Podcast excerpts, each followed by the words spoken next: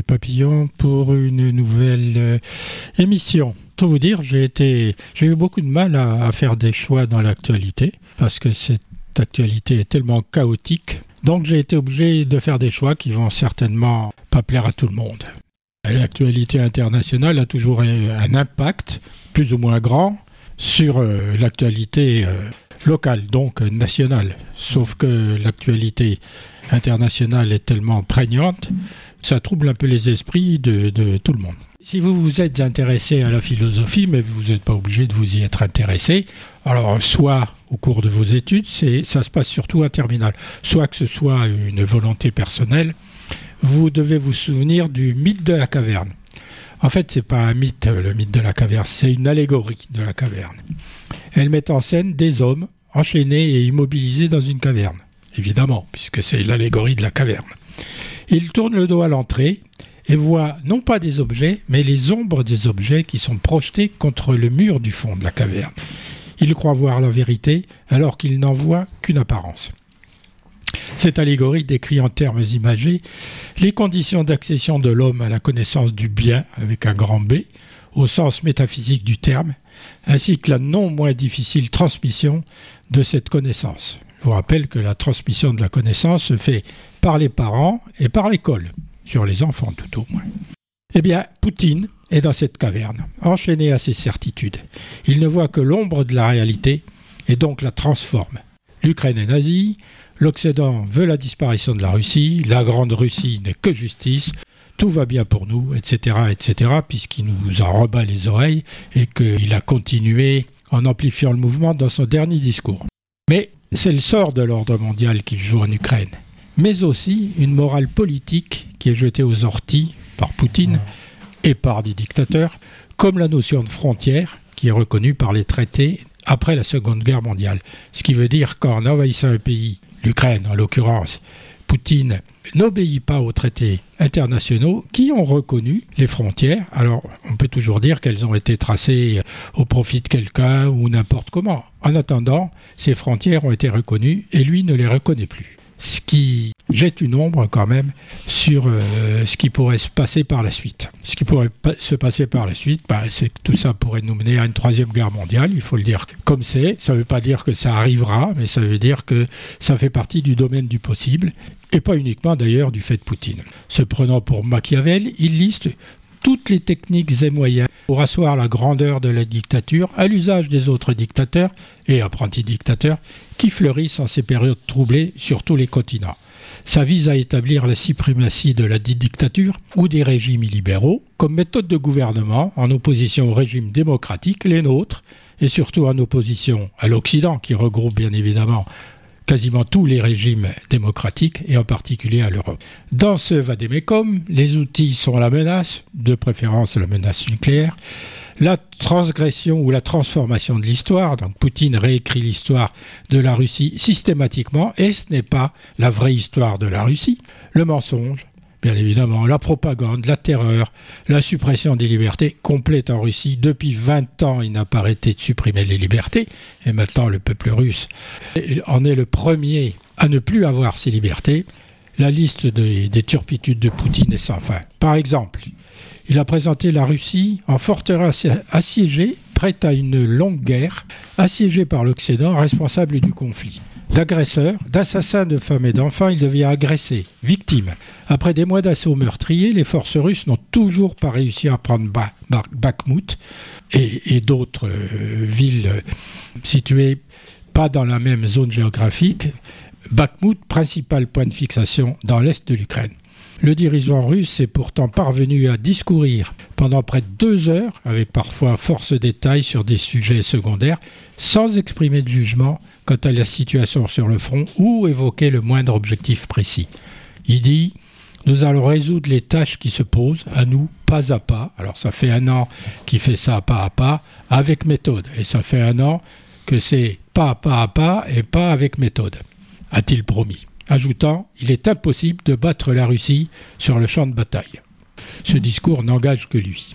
C'est l'unique annonce attendue, enfin plus exactement l'unique annonce inattendue et d'ampleur, la suspension de la Russie à la participation au traité New Start sur le désarmement nucléaire. Alors il a été signé en 2010, ce traité. C'est un accord bilatéral liant les Russes et les Américains qui est destiné à limiter leurs arsenaux nucléaires en les contrôlant de part et d'autre.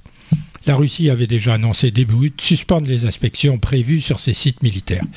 M. Poutine a aussi appelé les forces russes à se tenir prêtes à réaliser des essais d'armes nucléaires au cas où les États-Unis prendraient les premiers une telle initiative, ce qui nous rapproche évidemment d'un conflit planétaire.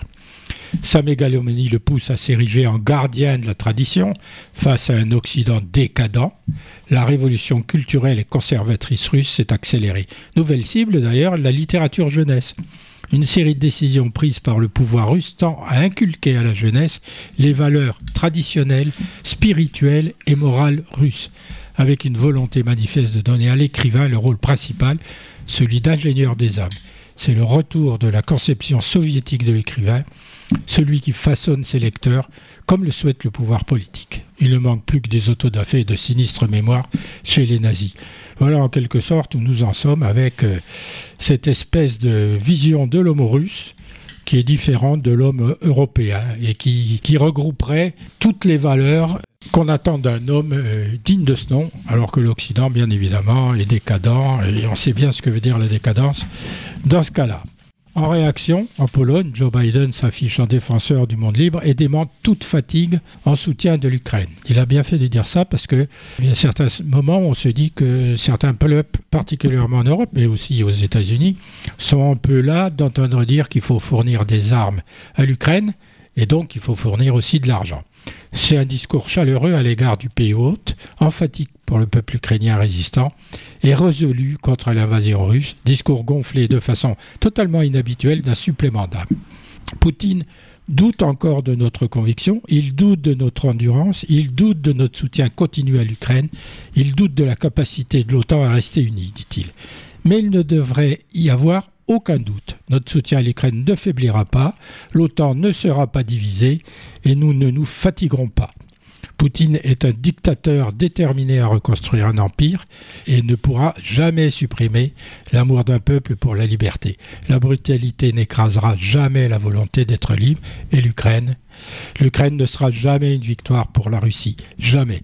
Le président des États-Unis a fait cette déclaration qui est un engagement et une mise en garde pour Poutine et du fait il a parlé pour tout l'Occident, c'est-à-dire l'Europe plus l'Europe plus les États-Unis. Ce qu'on peut noter, c'est que la dernière décision de l'ONU condamne la Russie et lui demande de retirer immédiatement ses troupes. Cette euh, décision, comment dire, elle, n'est pas obligatoire. ce n'est qu'un avis de l'ONU. Il y a eu, je crois, 141 pays qui ont voté pour. Elle ne peut pas faire appliquer une décision comme ça. Parce qu'il y a cinq qui, qui, peuvent faire opposition. La Chine, euh, les États-Unis, la France, la Russie. Il y a 141 pays qui ont voté cette décision. il y en a sept qui s'y sont opposés. Euh, bien évidemment, euh, la Russie, qui a un droit de veto, entre parenthèses. On y trouve aussi le Mali, comme par hasard, un pays, bien évidemment, qui n'a pas passé d'accord avec Wagner. Et il y en a une trentaine qui se sont abstenus. Alors on y retrouve la Chine, qui veut pas se mettre tout le monde à dos. Et l'Inde, eh ben, l'Inde, euh, ferait quand même bien de réfléchir. Euh, lui, il est en conflit quasiment permanent avec la Chine sur ses frontières. S'il soutient pas ses amis, il y a un jour où ses amis le soutiendront pas. Parce que la politique, c'est comme ça. Et je le dis d'une façon quasi diplomatique. Une nouvelle fois, la Russie a été condamnée par l'ONU, et tu as raison, l'ONU ne peut rien y faire. Sauf que si on revient en arrière, la guerre de Corée a été euh, menée sous l'égide de l'ONU. C'est-à-dire que c'est l'ONU qui s'est battue d'une certaine façon contre la Russie. Alors voici qui est dit clairement par Biden. Est-ce que c'est le début d'une nouvelle guerre froide et l'érection d'un nouveau rideau de fer? Ça y ressemble quand même, mais sous une autre définition. La victime en sera le peuple russe qui soutient, sauf avis contraire, et moi j'ai jamais vu d'avis contraire jusqu'à présent, cette aventure mortifère les autocrates ne comprennent qu'un mot. Non, non, non. Non, vous ne prendrez pas mon pays, ce qui sonne comme un vertissement à tous ceux-là. Puis s'est tenue la conférence sur la sécurité à Munich par la suite. Alors pour ne parler que d'Emmanuel Macron, il a affirmé vouloir la défaite de Moscou face à l'Ukraine, tout en mettant en garde ceux qui veulent avant tout écraser la Russie, ce qui ne sera jamais la position de la France. C'est quand même un peu euh, ambigu et c'est toujours dans le en même temps. Il faut dire que ceux qui se montrent euh, jusqu'au boutiste, c'est ceux qui, quand même, ont des frontières quasiment communes avec la Russie. Donc, ils sont en première ligne, ceux-là. Le président réaffirme donc vouloir favoriser une issue négociée. Oui, tant mieux, bien sûr.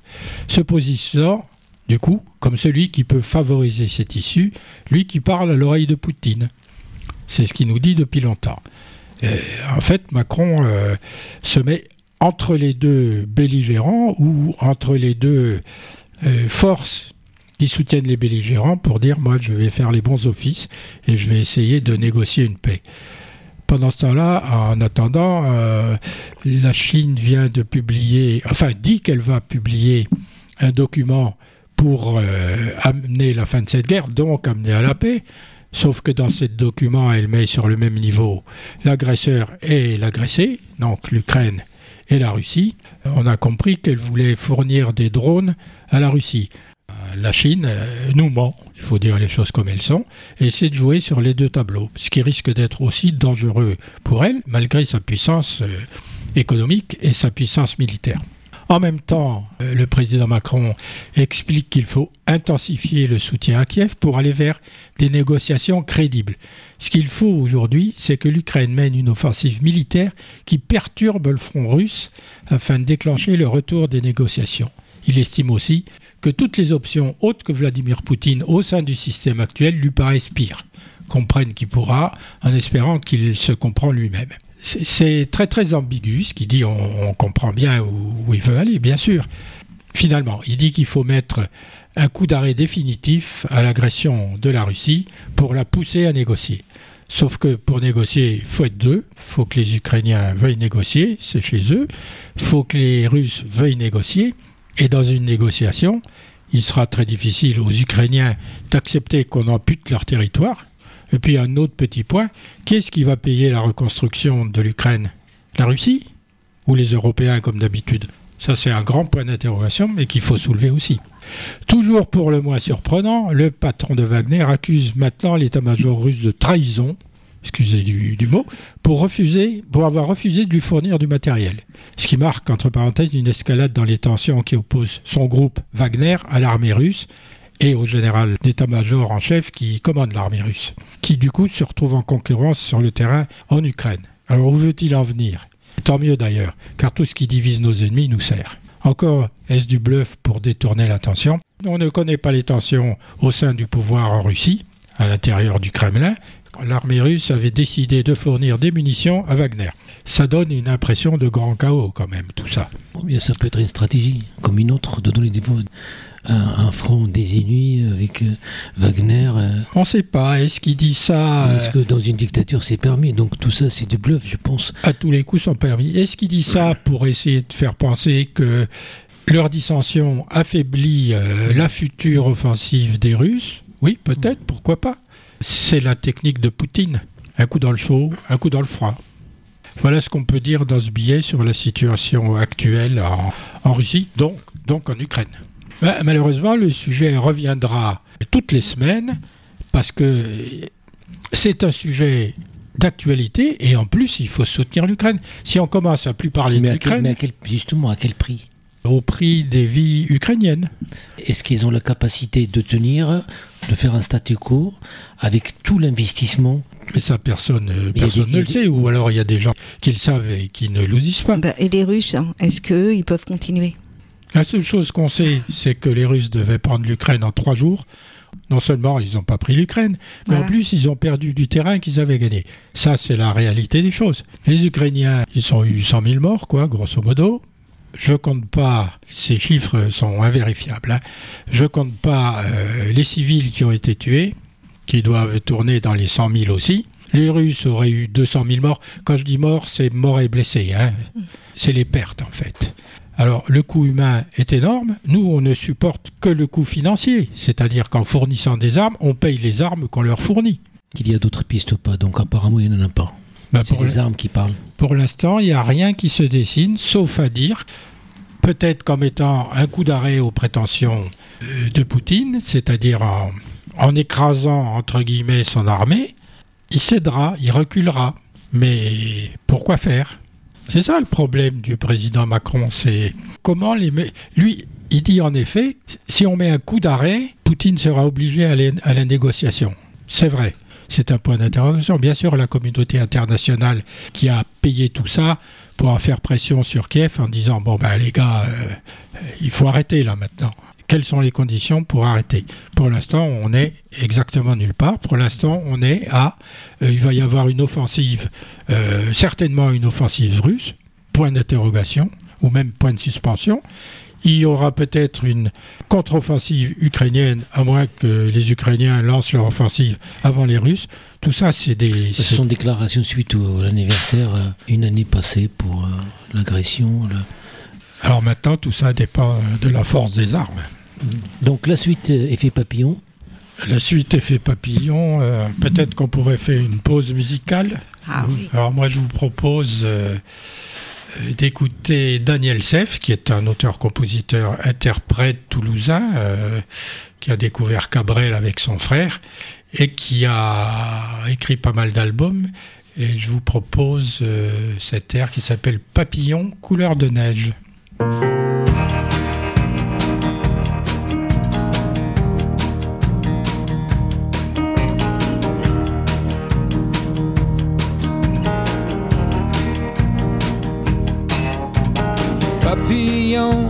couleur de neige, va falloir te lever, étudier la belle chose, il faut savoir aimer. Voilà ce que disait tous les matins ma grand-mère pour me réveiller, en faisant claquer les volets. Et depuis, je regarde danser le monde, le monde danser. Je regarde tourner le monde, le monde tourner. Et depuis, je regarde marcher le monde, Je regarde s'aimer le monde, le monde s'aimer.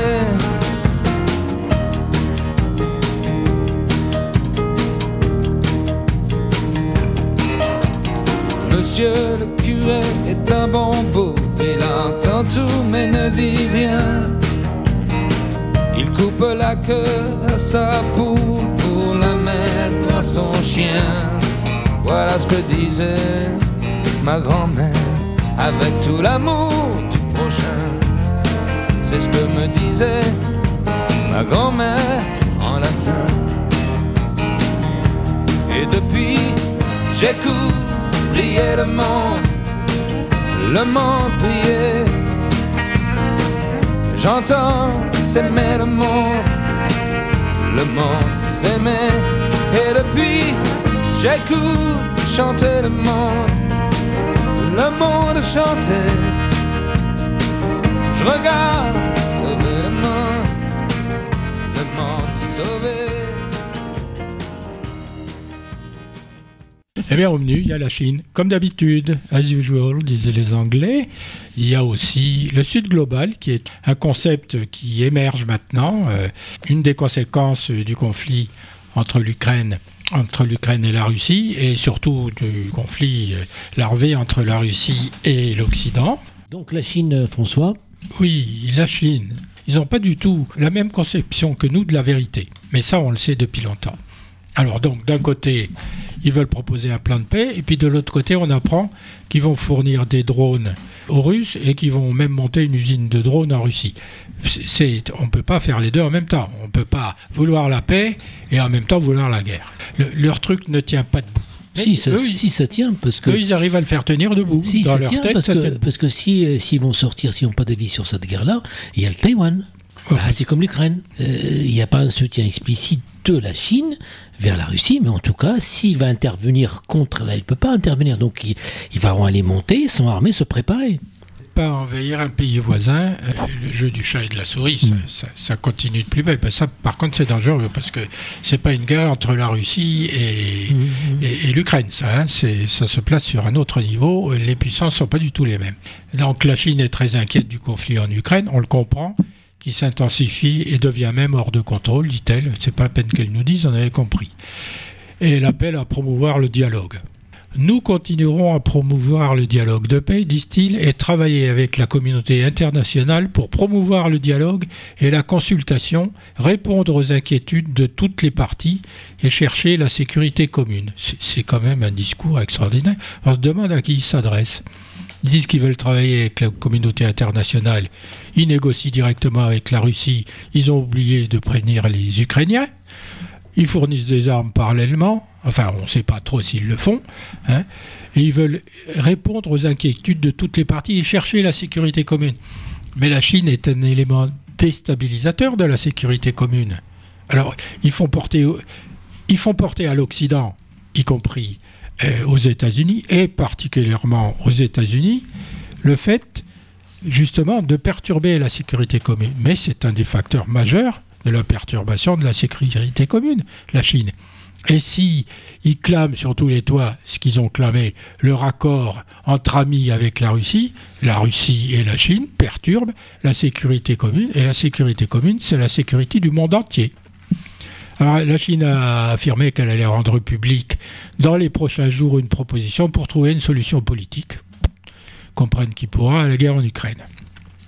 On peut être sûr qu'elle aura oublié que l'Ukraine est une victime agressée et la Russie un agresseur qui glisse, qui glisse de plus en plus vers les crimes de guerre. Alors pour l'instant, on en a répertorié 35 000 de crimes de guerre. Très bien, belle déclaration, pleine d'espoir et de paix. Mais la Chine est-elle de bonne foi? C'est ça la question. Son cynisme bien connu permet d'en douter. Ces atermoiements et ces cachotteries ne sont pas de bon augure de la part d'un pays qui veut conquérir le monde, c'est ce qu'il dit. Le couteau entre les dents, c'est ce qu'il fait. Envahir Taïwan, gommer l'Europe et l'Amérique au mépris des règles et des frontières internationales dans un objectif de vengeance avéré et aveugle. Faut relire, faut relire l'histoire comme pour tous les pays. Faut relire l'histoire pour savoir pourquoi certains pays et certains peuples se comportent comme ils se comportent aujourd'hui. Le présent s'écrit avec le passé. Il n'y a rien à faire. Ces déclarations surviennent après que le gouvernement chinois a démenti lundi envisager de fournir des armes à la Russie pour appuyer son offensive en Ukraine. Sauf qu'aujourd'hui, on en reparle de nouveau. C'est le secrétaire d'État américain Tony Blinken. Le week-end dernier, il avait affirmé que des entreprises chinoises fournissaient déjà une aide non létale pour l'effort de guerre russe. Et maintenant, il voudrait fournir euh, une aide létale, c'est-à-dire une aide qui tue. Le chef de la diplomatie européenne, Joseph Borrell, a lui estimé qu'une éventuelle livraison d'armes par la Chine à la Russie constituerait une ligne rouge pour l'Union européenne. Ça, ça, c'est une déclaration qui est quand même extrêmement ennuyeuse. Ça veut dire que s'ils font ça, et si on fixe la ligne rouge, s'ils passent la ligne, qu'est-ce qu'on fait? Alors je présume que Borrell ne va pas nous dire ce qu'on va faire s'il si passe cette ligne. Mais ça, c'est inquiétant. Un an après le début de l'invasion russe, la pression occidentale s'accroît sur la Chine, qui n'a jamais appuyé ni critiqué publiquement l'offensive, tout en exprimant plusieurs fois son soutien à Moscou face aux sanctions occidentales. Conséquence? La France surveille l'activité des sociétés chinoises susceptibles de fournir de l'aide à la Russie et a indiqué mardi, alors que le rapprochement sino-russe inquiète de plus en plus les Occidentaux, euh, il y a des sociétés privées chinoises dont nous regardons de près l'activité. Voilà où nous en sommes avec la Chine pour faire un résumé rapide. L'Europe, c'est de l'Atlantique à l'Oural. C'est logique géographiquement. Qu'est-ce qu'ils ont à vouloir être tout seuls là-bas, dans un énorme pays, avec une population qui ne correspond pas au pays, elle est très petite cette population par rapport à la surface. L'endroit où doit être la Russie, c'est en Europe. Alors c'est à eux de, de, faire le premier pas. Mais les Européens peuvent très bien le faire. Ils ne sont pas du tout contre. À la fin de la guerre, eh bien les Russes sont arrivés jusqu'à Berlin. Tout le monde a signé la paix, les Russes étaient à la table, et ils ont dit, bon ben voilà, nous on revendique tel et tel pays, puis on revendique euh, ces pays jusqu'à Berlin. Et Berlin s'est retrouvé isolé, ça s'est fait comme ça pendant un certain temps. On a obéi d'une certaine façon aux prétentions des Russes. Ça s'est durci avec le mur de Berlin. Puis il y a eu la guerre froide. Et puis un jour, logiquement, parce que ça arrive toujours, parce que les dictatures se cassent la figure, un jour ou l'autre, le mur de Berlin est tombé, la Russie issue du communisme et de la Deuxième Guerre, et donc la géographie russe a été complètement bouleversée. Chaque pays a repris sa liberté, puisque c'était des pays avec une population, ils étaient libres. Les Polonais ont repris leur liberté, d'autres ont repris leur liberté. Alors ça s'est fait comme ça, c'est peut-être là hein, qu'on a loupé le coup et qu'on aurait dû être plus compréhensif, moins agressif vis-à-vis de la Russie parce qu'on a plutôt eu un, comportement du genre c'est bien fait pour vous, on va en profiter. Faut dire les choses comme elles sont. Mais, d'une certaine façon, c'est normal. Et après, Bon, ben, Poutine est arrivé, et depuis, depuis qu'il est arrivé, il y a 20 ans, il a voulu récupérer tout ce que la Russie avait perdu, et d'une certaine façon reconstituer l'empire, entre guillemets, l'empire russe, c'est-à-dire un empire territorial, où la Russie, elle, pourra vivre de l'exploitation des pays satellites comme elle l'avait fait auparavant. Voilà où on en est. À mon avis, le, prochain pas à faire en avant, mais il faut que Poutine euh, ne soit plus là, il faut que la démocratie ait des chances de réapparaître. Le prochain pas, c'est de dire euh, on vient vers vous, venez vers nous. La séparation du monde en deux parties. Alors avant, il y avait la guerre froide et, le rideau de fer, mais maintenant on a autre chose. Ce Sud global, c'est un concept. Hein. C'est la conséquence du conflit en Ukraine. De nombreux pays n'ont pas voulu prendre part et se veulent non alignés. Alors il y avait déjà des pays non alignés avant, sur tous les continents, hein, surtout en Afrique, euh, en Amérique du Sud, en Asie, mais il y en avait aussi en Europe. On ne parlait que d'eux en Europe. C'était, il n'y a pas longtemps encore, la Suède, la Suisse, l'Autriche, l'Irlande et la Finlande, qui étaient non alignés. Mais avec euh, ce conflit, ils sont devenus alignés. Ils choisissent leur camp et leur mode de vie. Ils sont alignés. Alors, cette histoire de non-alignés, moi, je, considère toujours, euh, je ne dis pas méchamment, que c'est comme se dire apolitique lors des élections. Quand on dit, moi, quand on me dit je suis apolitique, eh ben, j'ajoute toujours, tu es apolitique de droite. Les apolitiques de gauche, ça n'existe pas. C'est toujours des apolitiques de droite, comme par hasard. Ben, c'est pareil pour les non-alignés. Ils sont non-alignés mais ils penchent toujours d'un côté. Alors on peut comprendre hein, que ces pays euh, jouent en fait un double jeu en l'état actuel des choses et font a priori du chantage pour préserver au mieux leurs intérêts.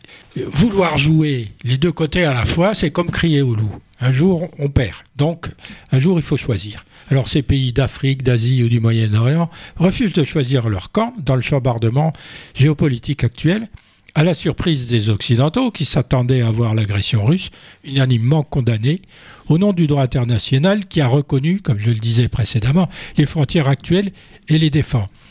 C'est quand même étonnant que les Occidentaux s'étonnent. Soit leurs ambassades sont mal informées, soit les services de renseignement sont mal informés, mais ils auraient quand même dû, ils auraient quand même pu s'attendre à ce comportement-là, surtout vis-à-vis -vis de l'Afrique.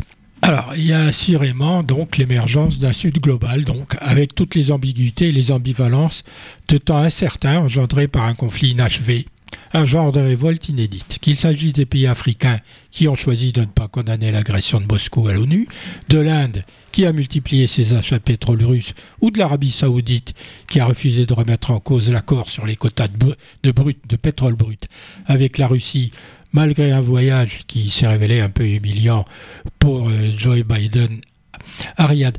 Voilà ce que c'est que ce Sud global. Euh, c'est des pays qui oscillent entre euh, l'Occident et puis les dictatures, qu'ils choisissent ou non de basculer d'un côté ou de l'autre. Mais il y a quand même Riyad, l'Arabie saoudite donc, qui est soutenue par les États-Unis, donc euh, c'est un gros point d'interrogation. L'Inde, elle n'a euh, pas l'ambition de dominer le monde comme la Chine, enfin pour l'instant. C'est pas ce que dit Modi. Le positionnement de l'Inde est un peu euh, incroyable pour ma part. À la fin des hostilités, car il y aura une fin, il faudra en politique internationale, rééquilibrer ce nouveau monde, parce qu'on ne peut pas ignorer ce qui vient de se passer là avec le Sud global. Donc il faudra rééquilibrer ce nouveau monde, le Sud et le Nord, et accorder à ces pays la place qui doit être la leur. Alors comment définir leur place? Ça c'est encore autre chose. Est-ce que c'est trop tard? Jamais trop tard, mais il faudra gérer l'évolution sans arrière-pensée, c'est-à-dire qu'il ne faudra pas encore avoir mmh. la vision du colonisateur vis à -vis du colonisé Déjà dans l'Afrique, les pays arabes ils ont toujours été euh, alignés avec les, les Occidentaux et les, les États-Unis d'Amérique. Donc, euh, Bah, ils le sont plus. Ils le sont plus, simplement parce qu'on voit bien la, pénétration euh, de la Russie en Afrique, par l'intermédiaire de Wagner en qui particulier. datait pas d'aujourd'hui, ça a commencé il y a quelques années. Oui, ça a commencé il y a quelques années, mais pas sous cette forme. Ça a commencé écono- économiquement parlant. Et évidemment, les Russes sont arrivés euh, euh, en Afrique en disant on va vous aider, mais les Chinois aussi sont arrivés en Afrique en disant on va vous aider. Les Russes, leur aide est accompagnée d'une- euh, démarche idéologique et que jusqu'à présent, les Chinois n'ont eu qu'une démarche économique. C'est encore pire d'ailleurs parce que ils prêtent de l'argent pour euh, monter un port, réparer des voies ferrées et faire une autoroute. Comme le pays est insolvable, ils s'emparent des équipements directement. Donc les autoroutes deviennent chinoises, le train devient chinois, etc., etc. Et les Africains, même s'ils accueillent la Russie à bras ouverts, ils vont pas accepter ça pendant 150 ans parce que les nouveaux colonisateurs de l'Afrique, ben, c'est la Russie et la Chine. Ce sont des colonisateurs comme nous, nous l'avons été. Et il arrivera la même chose. Et puis aussi, malgré qu'on a un partenaire, c'était une dictature, cette famille-là qui règne sur euh, sur sur sur, sur sur la- l'Arabie Saoudite en tout cas.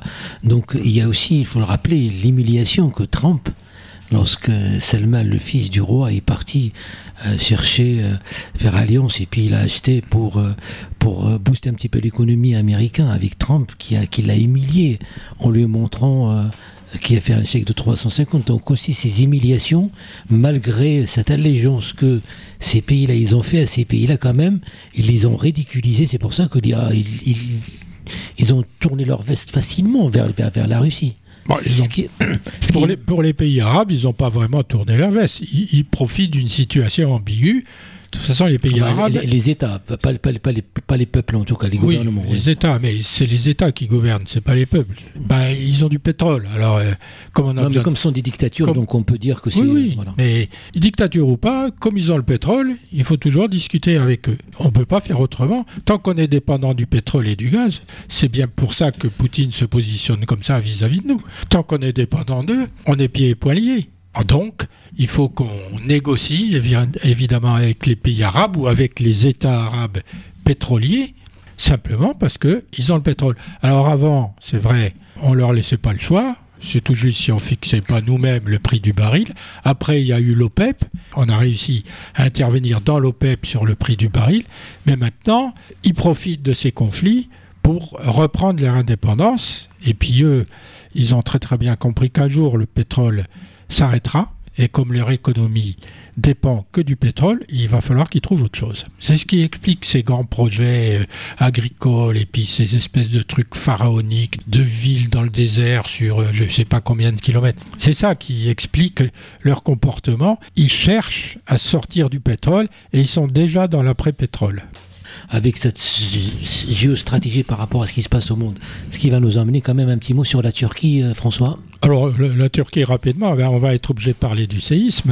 hein. Au 19 février, deux semaines après le séisme, le bilan total dépasse quand même 44 000 morts et 100 000 blessés, avec très peu de chances de survie. Ceux-là, ils font pas partie des 40 000 morts. On le verra quand ils auront pu déblayer les chantiers. En plus, des millions de personnes se trouvent dans une situation d'extrême urgence. Elles ont besoin d'un toit, de chauffage, d'eau potable et d'autres biens et services vitaux, alors que la région affronte un rude hiver avec des températures qui descendent jusqu'à moins 5, voire moins 10. Et des experts indépendants alertent contre les risques d'épidémie, comme chaque fois des séismes, et d'autres problèmes de santé publique si des mesures d'urgence ne sont pas prises immédiatement. Alors pour ce qui concerne la Turquie, le président euh, Erdogan a raison de dire que ce séisme est la catastrophe du siècle. Vu les dégâts matériels et le nombre de morts, en effet, il n'y a jamais eu un séisme de cette, euh, de cette ampleur dans le siècle. Reste que son gouvernement endosse une immense responsabilité dans l'ampleur des pertes humaines et matérielles. Une responsabilité qu'il nie en bloc, parce que les élections, euh, c'est dans pas longtemps. Alors du coup, comment il fait? Encore comme tout bon dictateur, tiens, comme Poutine. Il voit dans ce séisme, c'est quand même fou, un destin tragique auquel aucun pays n'aurait pu se préparer. La main de Dieu, en quelque sorte, la main de Dieu, c'est pour punir qui? Mais, mais de quoi? Donc c'est Oui. la religion, c'est sa Bible. D'accord, mais on peut être fondamentaliste et pas idiot, ou alors on est de mauvaise foi. Ce qu'il est, hein, c'est une théorème qui l'applique à chaque fois. à chaque fois. Mais là, il n'y avait pas eu de séisme. Il faut rappeler qu'il est arrivé au pouvoir grâce à un séisme, partira peut-être grâce à un autre séisme. Ça doit un peu l'inquiéter quand même, cette, cette espèce de conjonction d'éléments. Mais, mais quand même, il y avait des, euh, des promoteurs qui étaient euh, arrêtés. Et, et puis c'est vrai qu'il y avait une- des malfaçons. Il y, a, il y a des enquêtes. J'espère que ça va aboutir pour sortir la Turquie. C'est un sisme quand même à l'échelle de 6, je pense, au 7. 7. Donc Et il vient d'y en avoir deux nouveaux. Oui. Non, mais ça, c'est toujours la même Donc- histoire dans les séismes. Non, non, le- quand même, c'est un sisme quand même. Si, euh, Le séisme est très important. voilà. Il encourage donc les citoyens à chercher refuge dans la foi. C'est bien. Alors, quand il fait moins 10, refuge dans la foi, Mais ça réchauffe. Par- c'est parti islamiste de Turquie, donc c'est tout à fait normal. Oui, c'est pas la question. C'est comme le pape. C'est c'est pas la question. Ils, ils peuvent être islamistes et intelligents pour eux. Et puis, et puis chercher des solutions pour les gens. Sauf que ce sont des régimes islamistes ou pas, ce sont des régimes corrompus par nature. C'est pour ça que les immeubles se sont écroulés. Oui, oui. Et d'ailleurs, chaque fois qu'il y a un séisme, dans quelques endroits euh, du monde que ce soit, c'est sur des zones sismiques. Sur les zones sismiques, les immeubles et les, les maisons doivent obéir hein, à des caractéristiques bien particulières. Et dès qu'il y a un séisme, il s'écroule et on s'aperçoit bien évidemment que les promoteurs, les constructeurs, eh ben, ont graissé la patte des autorités pour ne pas euh, rentrer dans les clous de, de la construction antisismique parce que ça coûte cher. comme on n'a pas de preuves, et c'est vrai qu'il y a des arrestations, attendons comment ça va aboutir, et puis de toute façon, il va rendre des comptes à la population qui, euh, voilà, c'est les élections qui vont décider Il- après. Il y a des élections, euh, tout le monde disait qu'il allait gagner, il va peut-être les perdre. Il faut quand même dire que 7 millions de bâtiments Mhm. ont C'est bénéficié énorme. Mhm. de l'exemption à la loi Énorme. ou d'amnistie. Et il faut lier le- la responsabilité avec les, de rendre, rendre des comptes, simplement. Alors évidemment, pour euh, essayer de ne pas porter la responsabilité, il l'a fait porter par les, les entrepreneurs qui ont bâti ces bâtiments, sauf que c'est lui qui a donné l'exemption. Il ne reste que les élections pour s'exprimer.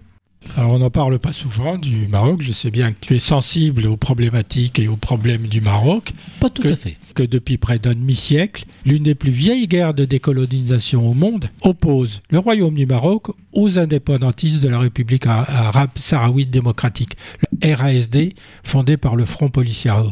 Pourquoi je dis décolonisation? Parce que s'approprier le Sahara, que ce soit un pays ou un autre, c'est de la colonisation. Donc tous ceux qui nous reprochent d'être des colonisateurs deviennent eux-mêmes des colonisateurs en fonction de ce qui arrive. Donc on peut traiter le Maroc de colonisateur, la Russie de colonisateur, comme je l'ai dit tout à l'heure, l'Inde de colonisateur. Eux qui disent que nous sommes des vilains coloniaux.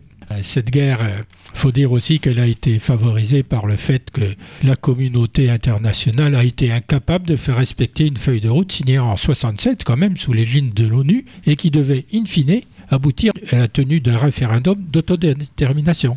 C'est-à-dire qu'on disait aux Sahraouis, qu'est-ce que vous voulez? Vous voulez être marocain Vous voulez être algérien Ou vous voulez être indépendant? On n'a pas été fichu de faire tenir ce référendum d'autodétermination. Il faut croire qu'il y a eu des pressions sur l'ONU quelque part. En attendant, Non, il, y avait, il, y avait, il y avait une liste des habitants, mais il y avait un désaccord complet entre le Front Polisario et le Maroc. Euh, sur cette liste-là, qui ne sont pas d'accord. Donc Ça. à partir de là, il n'y avait pas le référendum parce qu'ils ne sont pas d'accord sur la liste des votants, ça des inscrits en tout ça cas. arrange pas les choses. Ça date de Exactement. 75. C'est quand même euh, pas d'hier. Du coup, les années ont passé, la situation a pourri. Mais dans le cadre de ses relations internationales comme de sa politique intérieure, le Royaume du Maroc n'a cessé de placer la reconnaissance de sa suzeraineté, donc la colonisation, sur le Sahara occidental au cœur de sa stratégie. Objectif. Ah, parce qu'il y a quand même un objectif, c'est pas pas s'approprier un morceau de désert. C'est s'approprier les eaux parmi les plus poissonneuses du monde, puisque ce désert a une bordure maritime, des terres potentiellement cultivables, ou encore des sous-sols gorgés de phosphate, puisque le Maroc est un grand producteur de phosphate, et toute la corruption tourne autour du phosphate, c'est ce que m'a expliqué Abdel, donc je le crois. Mais il pourra. Bah, il suffit d'appeler BNP Paribas, tous les recettes du phosphate transitent au reste en France par rapport à ça. Donc vous pouvez téléphoner vous-même à BNP Paribas pour savoir si c'est vrai ou pas. De- Demander la restitution de. Et en plus de, de ces trois éléments, c'est une région au développement touristique potentiel extraordinaire. Depuis quelques années, la stratégie d'influence du Maroc porte ses fruits. Après la reconnaissance par les États-Unis de Trump de la du Sahara occidental, le dire comme ça, ça veut dire évidemment que le Sahara Ça veut, ça- occidental ça- ça veut rien dire. est marocain. Donc il a choisi, il a choisi. Mais, Trump avait choisi son camp. mais les dernières nouvelles, c'est c'est que Biden a retiré cette reconnaissance la, semaine, quoi- la semaine dernière. Ce que ce qu'un peut faire dans un sens, l'autre peut le faire dans l'autre. Il a bien fait, mais ça résout toujours pas le problème. hein. L'Espagne, ancien tuteur de la région, faut le rappeler, a suivi le mouvement, mais jusqu'à présent, aucun autre État européen n'a changé son fusil d'épaule. À part l'Espagne et puis les États-Unis qui viennent de changer de pied, mais ils peuvent changer une troisième fois de pied hein, demain. Voilà où on en est du comportement ben, du reste du monde vis-à-vis de l'appartenance du Sahara au Maroc. Il n'empêche que Rabat ne lésine pas sur les moyens pour attirer d'autres gros poissons dans ses filets. hein. Bruxelles, si je me souviens Bah, bien. qui donne cette, affaire-là, qui donne la corruption pour que les sujets et que les gens ne reçoivent pas euh, les Sahraouis en fait, les gens qui habitent cette région-là, qui, qui veulent l'indépendance, et pour qu'on ne parle pas et pour faire pression, bah, le Maroc a donné ce qu'on appelle Marocgate, de la corruption aux élus. Il y a 70 parlementaires et fonctionnaires qui sont en prison actuellement par rapport à ça. Mais je rappelle juste une chose, ça m'a fait sourire un peu tout à l'heure lorsque vous dites euh, le colonisateur. D'abord, le Maroc, ça n'a jamais été colonisé, c'était une protectorat. Donc finalement, le Maroc, et, il domine un petit peu le Sahara, mais le plus important, c'est les îles Canaries qui sont des territoires marocains, que le Maroc ne parle même pas. C'est que sous Taïmli, il y a les deux enclaves, que les Espagnols, ils ont déclaré qu'ils vont instaurer la douane. Donc ils ont annexé définitivement la semaine dernière ce- ces deux enclaves espagnoles sous Taïmlilia comme territoire européen. Donc ça veut dire qu'il va déclencher plus tard des problématiques. Mais rappelons simplement une chose qui est aberrant en fait de ce système-là en fait, euh, de monarchie euh, qui dit pas son nom, que les journalistes sont en prison, que beaucoup de gens.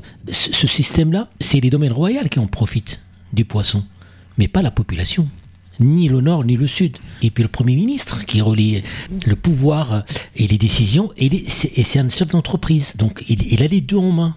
Et en plus de ça, les Espagnols, ils, ils, ils- ils commet- ils- ils commettent une énormité dans l'histoire. Ça veut dire que le Maroc, il gère les, territoires, il gère pas le, le ciel. C'est pas lui qui commande les ciels, c'est les Espagnols. Donc le Maroc, en fait, il gère son territoire du Tanger jusqu'à Tarfaya, et à partir de Tarfaya jusqu'au Sahara occidental, ou le Sahara, on peut l'appeler comme on veut, la zone aérienne, il est géré par les Espagnols. Donc si le Maroc veut passer par l'avion, il doit demander l'autorisation. Donc ce sont des aberrations. C'est une région où les, habitants du Sahara, sont sacrifiés à Tindouf. Maintenant, les Algériens, ils vous ont débarrassé parce qu'ils disent, il y a quelques, quelques voix quand même qui disent que vous nous avez amené ici à Tindouf, un territoire algérien, et on n'a rien depuis maintenant, plus depuis 75. Et, et c'est une complicité en fait, il faut que l'Europe arrête d'être complice avec les dirigeants et surtout avec cette monarchie. Vous comprendrez bien que Abdel n'est pas du tout concerné par la chose. Ce sont des informations qu'on peut donner, et puis il faut Oui, savoir que, euh, autant que, que médias, presse, il y a, y a des journalistes comme Omar Radi, comme euh, Bouachirine, comme d'autres, qui sont en prison, donc ils ont dit des choses. On a des gens, euh, les zones poissonneuses, et puis cette richesse-là, même les Marocains du Nord ni du Sud, ils n'en profitent pas. Il y a deux ou trois personnes, trois familles qui en profitent. Et c'est pour ça que, que j'espère que cette- les institutions qu'on a en Europe ici enquêtent réellement, sortent la vérité, condamner les gens qui étaient complices de ces choses-là. Et puis, vous savez très bien, vous avez une grande expérience en Afrique, c'est-à-dire il y a une richesse, il y a, il y a, il y a de potentiel. Oui, oui, tout, tout à fait. Bon, ben, on est un peu responsable de tout ça. Quand on soutient un régime, c'est qu'on est complice. Alors, si on le soutient, c'est qu'il y a des raisons particulières à ça, économiques, politiques, etc., etc. Bon, on peut constater quand même que le roi du Maroc n'est pas un saint.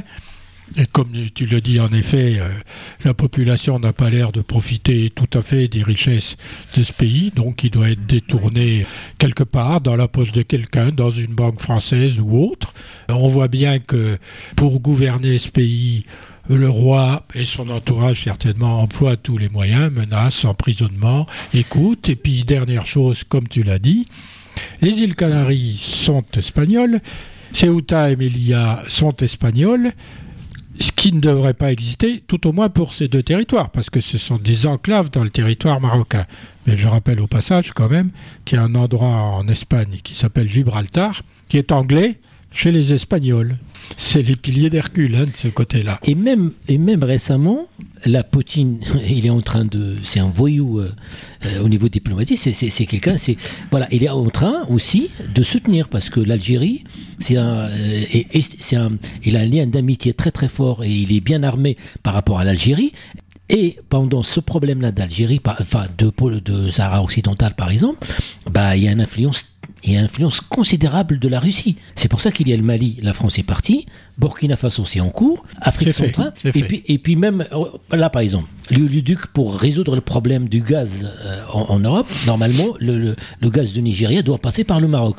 Il va passer par l'Algérie pour que Poutine et l'Algérie maîtrisent cette demande énergétique d'Europe. Le problème de cette zone, c'est que ce sont les trois pays du Maghreb, Algérie, Tunisie, Maroc, et il y en a un des trois qui veut être le chef. Il ne peut pas y avoir. Alors la Tunisie, à de moindres égards, bien évidemment, mais les deux puissances qui veulent dominer, c'est l'Algérie d'un côté, le Maroc de l'autre, qui veulent être euh, chef cette espèce de triptyque. Et tu as raison de rappeler que l'Algérie est plutôt du côté, a été armée par la Russie depuis le début de la rébellion mais quand même qu'elle continue à parler à la France, hein, parce que c'est difficile de ne pas nous parler. C'est un double jeu quand même. Hein. Parce que quand les Algériens émigrent, ils émigrent pas en Russie, ils émigrent ailleurs, en Europe. Culturellement, ça peut se comprendre, mais en tout cas, le gouvernement, ils font un double discours et un double jeu en tout cas. Ben, c'est ce qu'on disait euh, au début. Ils jouent, ils essaient de jouer sur les deux tableaux, ne pas se mettre mal avec les Russes, mais ne pas se mettre mal avec les Européens, c'est-à-dire avec les Français. Donc tout le monde zigzague. Le Maroc fait pareil de son côté et chacun, se, chacun essaie d'être soutenu par le maximum de pays pour devenir le leader du Maghreb. Il y, a, un enjeu de pouvoir au Maghreb. Après, leurs relations avec les pays voisins, c'est encore autre chose. Et leurs relations avec leur soutien politique, économique, financier et militaire, c'est encore une autre chose. Ils sont obligés de gérer tout ça en même temps, mmh. en plein milieu d'une guerre entre l'Ukraine et la Russie, ce qui ne les arrange pas, évidemment. Pour, et on leur demande de, de s'aligner de ne pas rester de nouveau non alignés. Il faut qu'ils prennent une décision. On est pour le bien ou on est pour le mal. Alors on considère que la Russie c'est le mal, on considère que l'Occident c'est le bien, on peut toujours en discuter. Enfin, entre ce bien et ce mal, il y a quand même une certaine différence. On a des tas de défauts. On ne sait pas comporter euh, nécessairement comme Poutine est en train de se comporter vis-à-vis de son peuple et des peuples voisins. C'est tout ce qu'on peut dire sur le bien et le mal. Oui, on aimerait bien être de ce côté-là que de l'autre côté, bien sûr. On est du côté qui nous arrange, surtout, malheureusement. Parce que la morale a peu de choses à voir dans tout ça, sauf qu'elle devrait avoir avoir beaucoup, parce que c'est elle qui devrait déterminer les comportements, la morale politique. Il fait papillon. À la culture, oui. C'est ce qui reste quand on a tout oublié, hein, disait quelqu'un. On va parler plutôt d'écrivain aujourd'hui. Un écrivain euh, qui a écrit quasiment uniquement pour les enfants, ça ne veut pas dire que les adultes ne lisent pas ses livres. Il s'appelle Roald Dahl, c'est un auteur bien connu de livres pour enfants. Il a commencé à être traduit en français dans les années 60. Gallimard a publié Jam, c'est la grosse pêche en 66 et Charlie et la chocolaterie en 67. On notera au passage que ça a donné un film, Charlie et la chocolaterie. Tim Burton Oui. Alors Gallimard euh, réédite systématiquement les livres de Roald Dahl. Il est moins connu du grand public. Il n'en reste pas moins un classique très apprécié en France avec tous ses titres jeunesse disponibles dans la collection Folio. Tout petit problème, de nouveau encore avec Roald Dahl. Vendredi dernier, les ayants droit de l'œuvre ont annoncé qu'ils comptaient lisser, entre guillemets, le langage de tous les romans pour enfants de l'écrivain britannique. Et du coup, Gallimard, euh, l'éditeur, a réagi en disant qu'il ne change rien dans ses romans. Et mais il faut le remettre dans le contexte aussi. Hein. on n'est pas en 2022 là.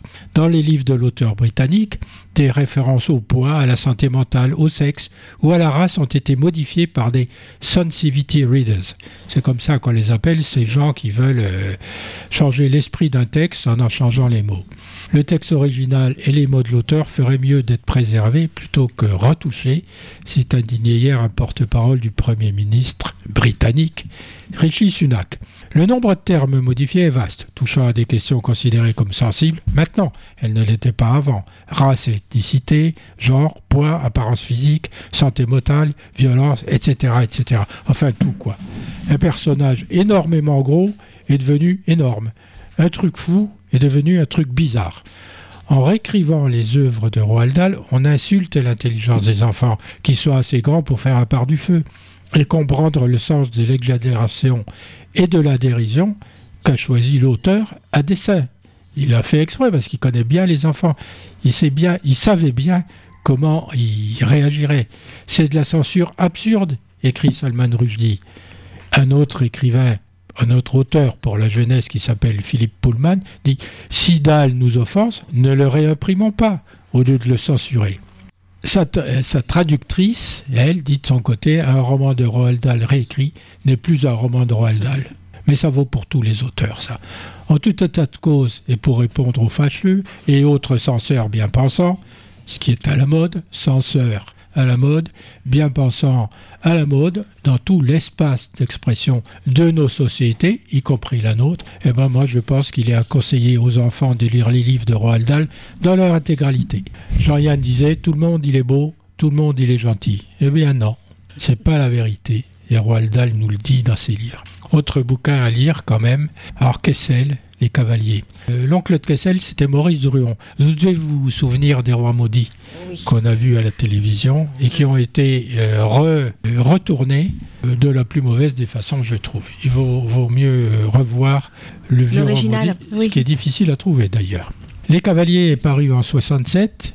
Kessel retrouve en Afghanistan l'héroïsme sauvage ainsi que la puissance des lieux et des hommes qui était déjà au cœur de son œuvre littéraire, notamment dans Le Lion, qui est paru en 58. Le Lion, évidemment, se passe en Afrique. Sa fresque afghane dresse le portrait du plus fameux Chopendoz, c'est le nom d'un cavalier en Afghanistan, le plus fameux de son temps, il s'appelle Ouroz, l'homo rectus de loup, qui vient représenter la province de Maïmana lors du grand Bouskashi. C'est un tournoi de cavaliers qui, au lieu d'utiliser un ballon, utilise euh, une chèvre sans la tête, euh, il me semble.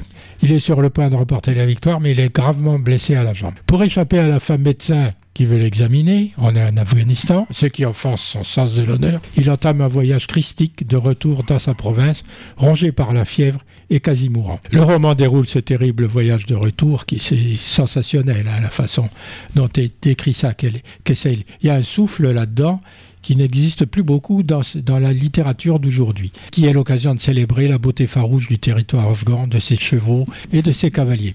Porté par une écriture magnifique et puissante de l'intrigue, le roman dépeint une terre immuable, restée à l'écart de la modernité, gangrénée, comme rose, par la violence et les inégalités.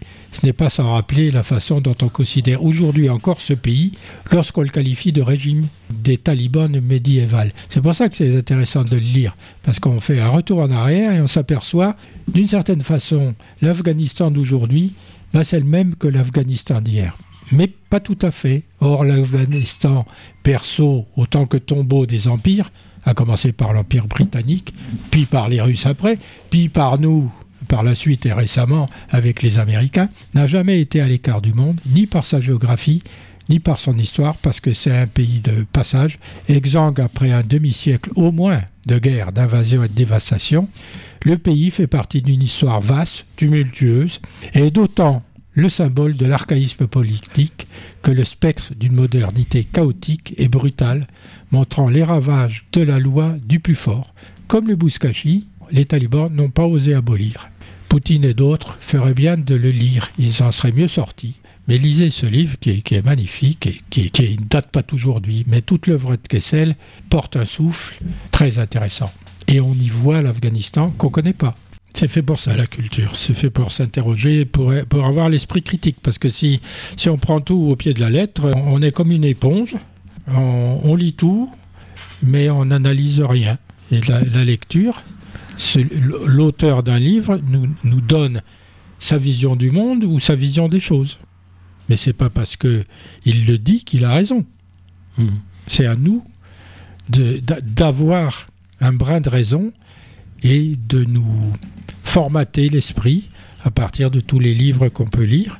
Et comme ça, on a une vision du passé qui peut nous donner un appui pour avoir une vision du présent. C'est fait pour ça, la culture, que ce soit la peinture, la sculpture, l'architecture, la littérature, la musique, bien évidemment. Tout ça, c'est la richesse de l'individu. La politique, euh, les politiques devraient quand même un peu mieux gérer toutes ces informations. Et quand ils en parlent, on a l'impression que la veille, quelqu'un leur a fait une fiche en leur disant il faut que tu dises que tu es un spécialiste de Dostoïevski, ça ferait bien dans ton CV. Alors le lendemain, ils nous disent Dostoïevski disait. Ça ne veut pas dire qu'ils sont cultivés, ça veut dire qu'ils utilisent la culture, un moyen de se faire mousser. N'est pas obligé d'être un spécialiste de la musique classique ou de la guitare classique. Ben, merci François pour euh, cet instant culture effet papillon.